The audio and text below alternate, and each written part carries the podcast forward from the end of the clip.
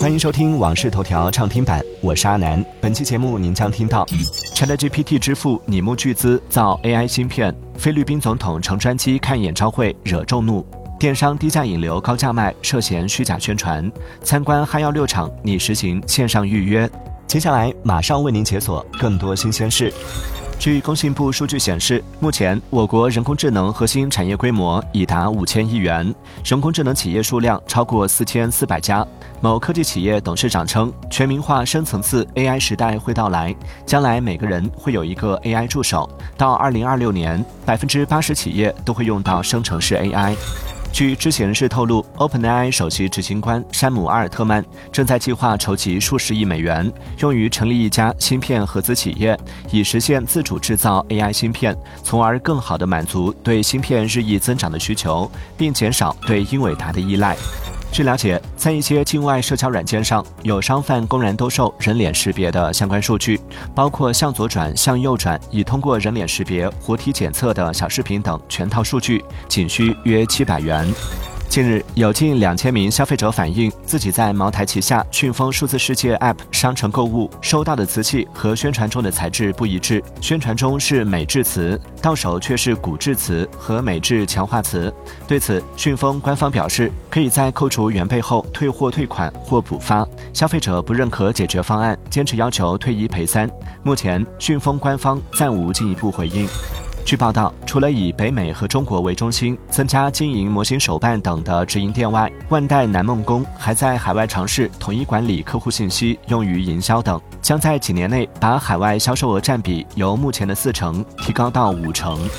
因乘坐总统直升机参加英国摇滚乐队酷玩乐队一月十九号晚在马尼拉北部布拉干省举行的演唱会，菲律宾总统马克思在社交媒体上激起了众怒。有人认为，使用像总统直升机这样的官方资源进行个人和非官方活动，是滥用权力或滥用政府资源的表现。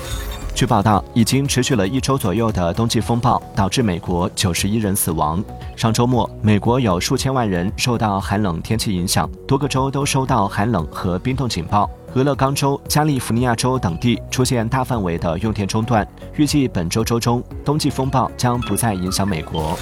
看到一件衣服九点九元，点进去发现九点九元只是衣服上的一个配饰的价格。宣传页面上十四点六元十斤的砂糖橘，点进去一看实为一斤试吃装。如今不少电商平台商家抓住消费者的价格偏好，开始在价格方面做文章，诱导消费者点击的虚假低价，在社交平台上遭到吐槽。对此，有律师表示，商家低价引流、高价出售，实质上是误导消费者，涉嫌虚假宣传。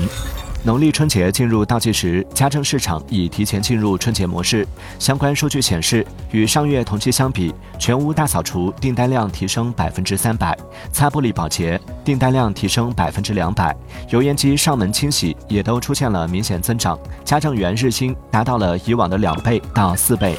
一月二十二号，贵州茅台与瑞幸咖啡合作的龙年酱香巧克力饮品正式开卖。根据外卖平台信息，该款新品单杯标示价格为三十八元，折扣价格为二十二点九元。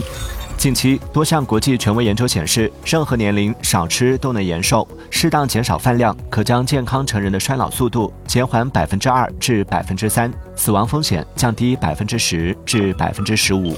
近日，国产电动三轮车在海外火了起来。元旦以来，来自美国的订单持续猛增。在美国街头，骑着三蹦子会引来很多人围观拍照，有人则直接问是哪里买的。研发人员表示，他们会事先调研道路概况和当地人的使用习惯，让三蹦子更适合当地驾驶。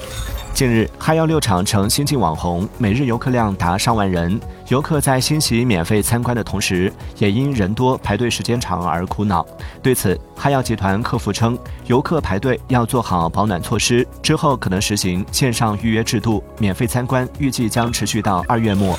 感谢收听《往事头条》畅听版，我是阿南。订阅收藏《往事头条》，听见更多新鲜事。